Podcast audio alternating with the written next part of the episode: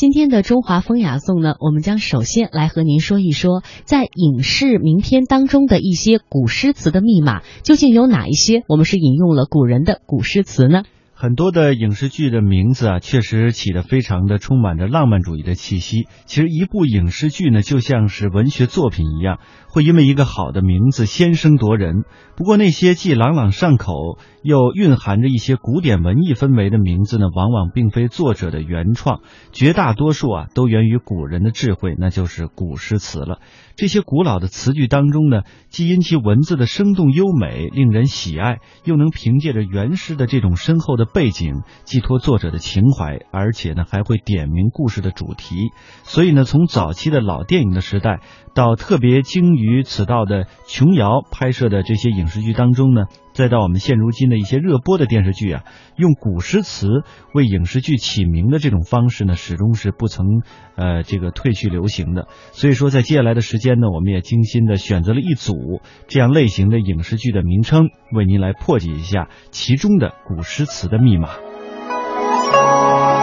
首先呢，我们要和您分享的是在一九四七年拍摄的电影《一江春水向东流》。今天庆祝国庆。大家自然应该兴高采烈，但是我们要娱乐不忘救国。我相信大家不会忘记，我们还有一件更重要的任务，就是拿出力量来援助东北抗日义勇军。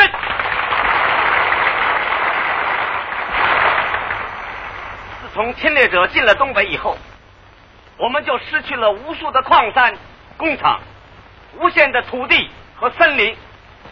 我们有三千万同胞。开始过着牛马和奴隶的生活。这几年以来，受不了压迫的人们，不愿意做奴隶的人们，已经自动的在东北结合起来，要把侵略者打出去。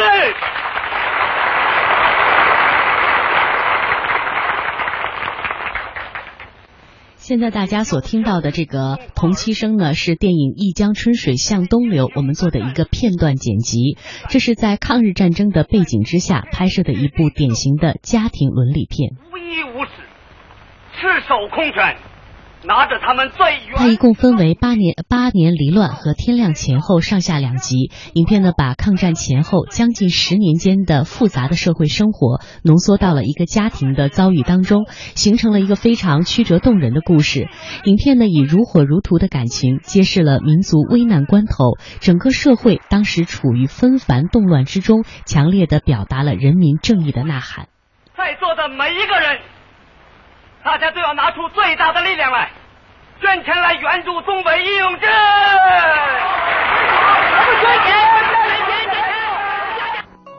一江春水向东流，呃，大家对这句诗呢都不会感到陌生。这是出自于呃南唐五代的李煜他的《虞美人》：“春花秋月何时了。”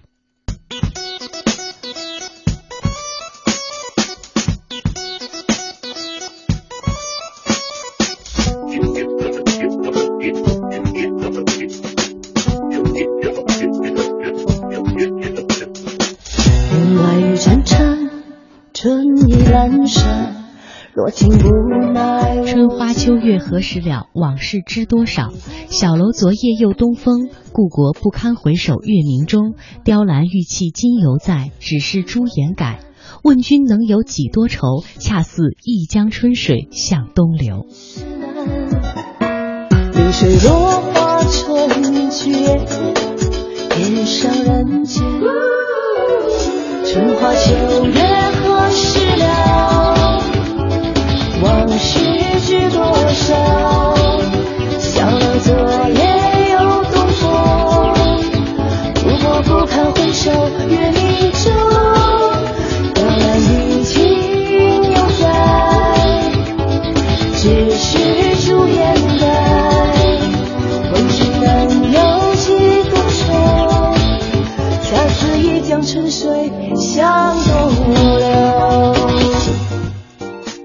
接下来我们要为大家介绍的是一九四七年的一部电影《八千里路云和月》。八千里路云和月呢，是以抗战时期抗敌演剧队啊，也就是当时的四九两队的生活为蓝本，纪实性的描写了演剧队员们战时和战后的一些遭遇。片中的女大学生江玲玉冲破了家人的阻挠，参加了上海抗日救亡演剧队，与队中的音乐家高礼斌产生了爱情。而演剧队当中呢，在各地辗转演出、宣传、战斗，在抗战胜利。呃，这两位主人公凌玉和李斌结婚了，但此时呢，上海的物价飞涨，他们难以维持生活。在影片当中，观众不仅看到了鲜明的纪实性的画面，而且也感受到了一种浓烈的政论风格。那“八千里路云和月”这句话，正是出自于南宋的诗人岳飞《满江红·怒发冲冠》。怒发冲冠，凭栏处，潇潇雨歇。抬望眼，仰天长啸，壮怀激烈。三十功名尘与土，八千里路云和月。莫等闲，白了少年头，空悲却。靖康耻，犹未雪；臣子恨，何时灭？驾长车，踏破贺兰山缺。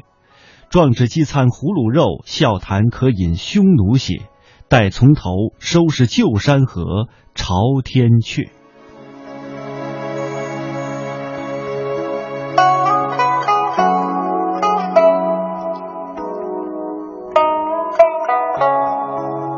接下来呢，我们要和大家了解的是，在一九五三年拍摄的电影叫《寸草心》。这部影片呢，讲述的是一个父亲为了供女儿上学非常辛苦的工作，女儿非常懂事，他心疼父亲偷偷做工这样的一个感人的故事。在影片当中，父亲为了让女儿能够安心读书，就谎称自己加薪了，实际上呢，去做了兼职的车夫。这之后呢，又经历了一系列的苦难波折，最终呢，女儿。才在老师还有友邻的帮助之下顺利毕业。这个影片一上映之后呢，在我国香港，另外还有新加坡、马来西亚等地呢，都受到了好评。寸草心其实呢是出自哪里呢？是出自孟郊的《游子吟》。在我们的节目当中呢，也为大家介绍过这首诗，它打动了很多人的心，打动了很多代中国人的心。《游子吟》唐孟郊，慈母手中线，游子身上衣。临行密密缝，意恐迟迟归。谁言寸草心，报得三春晖。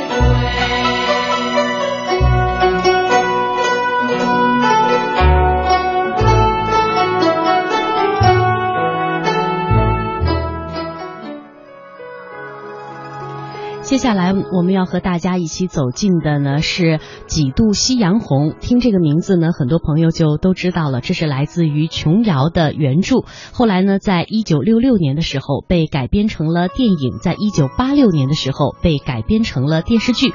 我们接下来为大家节选的这个片段呢是电视剧的版本。你给我解释解释，这是怎么回事？你说啊，你天天听演书，怎么念出这种玩意儿来了？这写信的人是谁？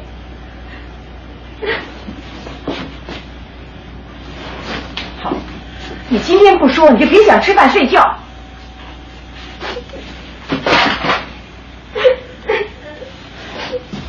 到底是怎么回事嘛？你别哭啊！我问你，你认识这写信的人吗？他是你的男朋友了。这是不可能的，你还是你还是妈的小女儿呢。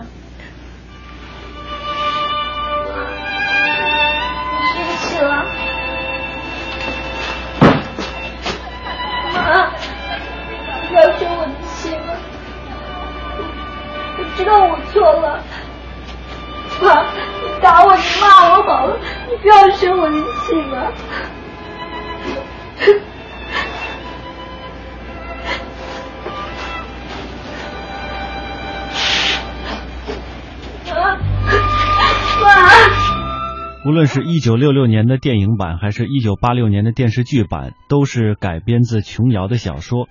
它记录的是抗日战争时期重庆的一群大学生的生活，及二十年之后，他们经由战乱当中的流离，定居于台湾时发生的一些故事。在抗日战争期间呢，女主人公李梦竹在嘉陵江畔与男主人公何慕天相恋了，甚至为了对方呢毅然出走。但是何慕天必须要回乡去解约自己已有的婚约，这一来一往之间呢，就有误会丛生。最终，这女主人公李梦竹呢，不得不转嫁她的同学杨明远。直到二十年之后，他们的子女一辈才在台湾相遇。那剧名的出处呢，正是明代的杨慎写的《临江仙》：“滚滚长江东逝水，滚滚长江东逝水，浪花淘尽英雄。是非成败转头空，青山依旧在，几度夕阳红。白发渔樵江渚上，惯看秋月春风。一壶浊酒喜相逢，古今多少事，都付笑谈中。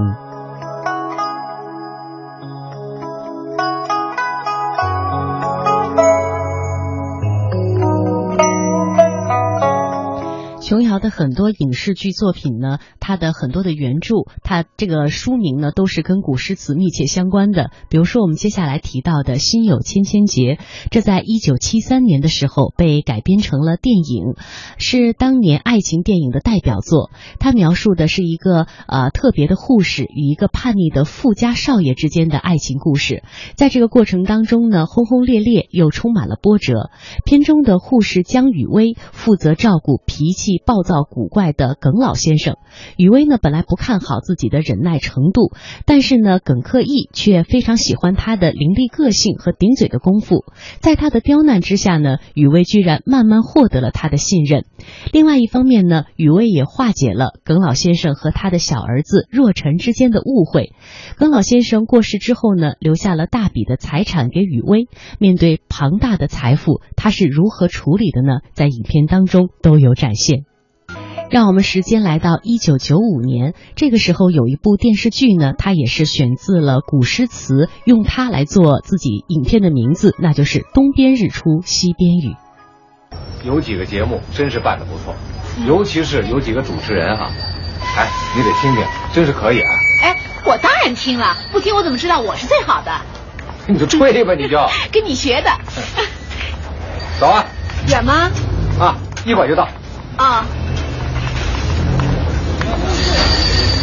追上你了来。这哎呀，终于到了。嗯，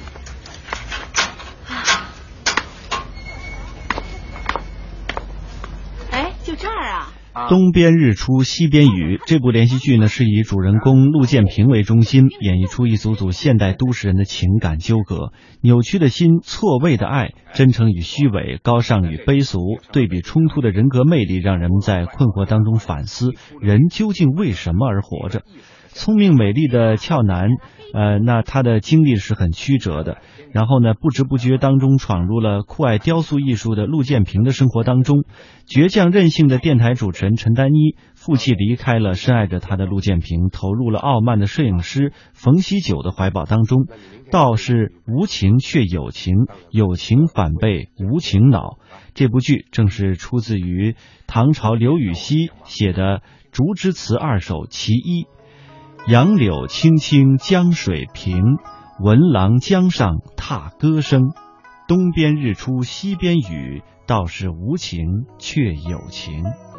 望不负生平陈实。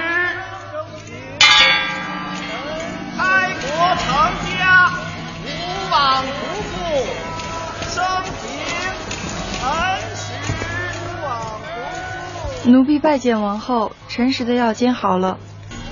这个电影《同期声》呢，很多的朋友不会感到陌生，这就是二零零六年上映的电影《满城尽带黄金甲》。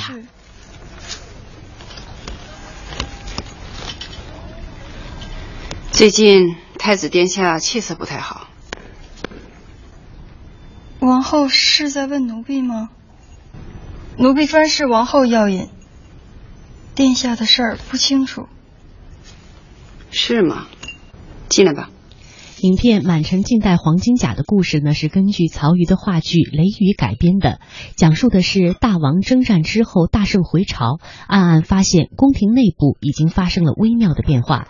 原来王后与大王子发生了不伦之恋，而小王子、大王子、宫女之间的三角恋更是复杂，各方为权力、情欲展开了明争暗斗，最后矛盾的不可避免的总爆发，所有参加斗争的人都为此付出了惨痛的代价。疏远，可你从来都是我最喜欢的儿子。我把袁杰召回来，又委以重任，你不觉得奇怪吗？父王是想改立袁杰为太子。如果你心里不舒服，我可以不这样做。父王过虑了，儿臣不才，难以继承大统。两番上书请议王储，都是发自肺腑，儿臣愿意为父王着想。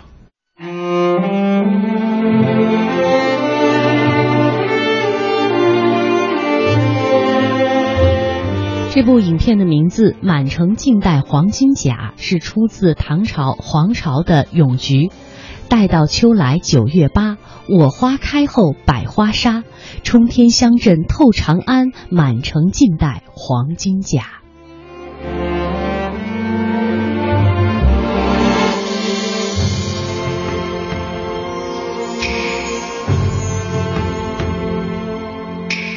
在刚刚的时间里呢，我们和大家一起盘点了在影视剧当中的古诗词密码。我们只是选择了一些比较有代表性的、大家比较熟悉的，稍微留心一下呢，你就会发现古诗词离我们一点儿都不远，真的是融入我们的血脉当中，代代流传下来。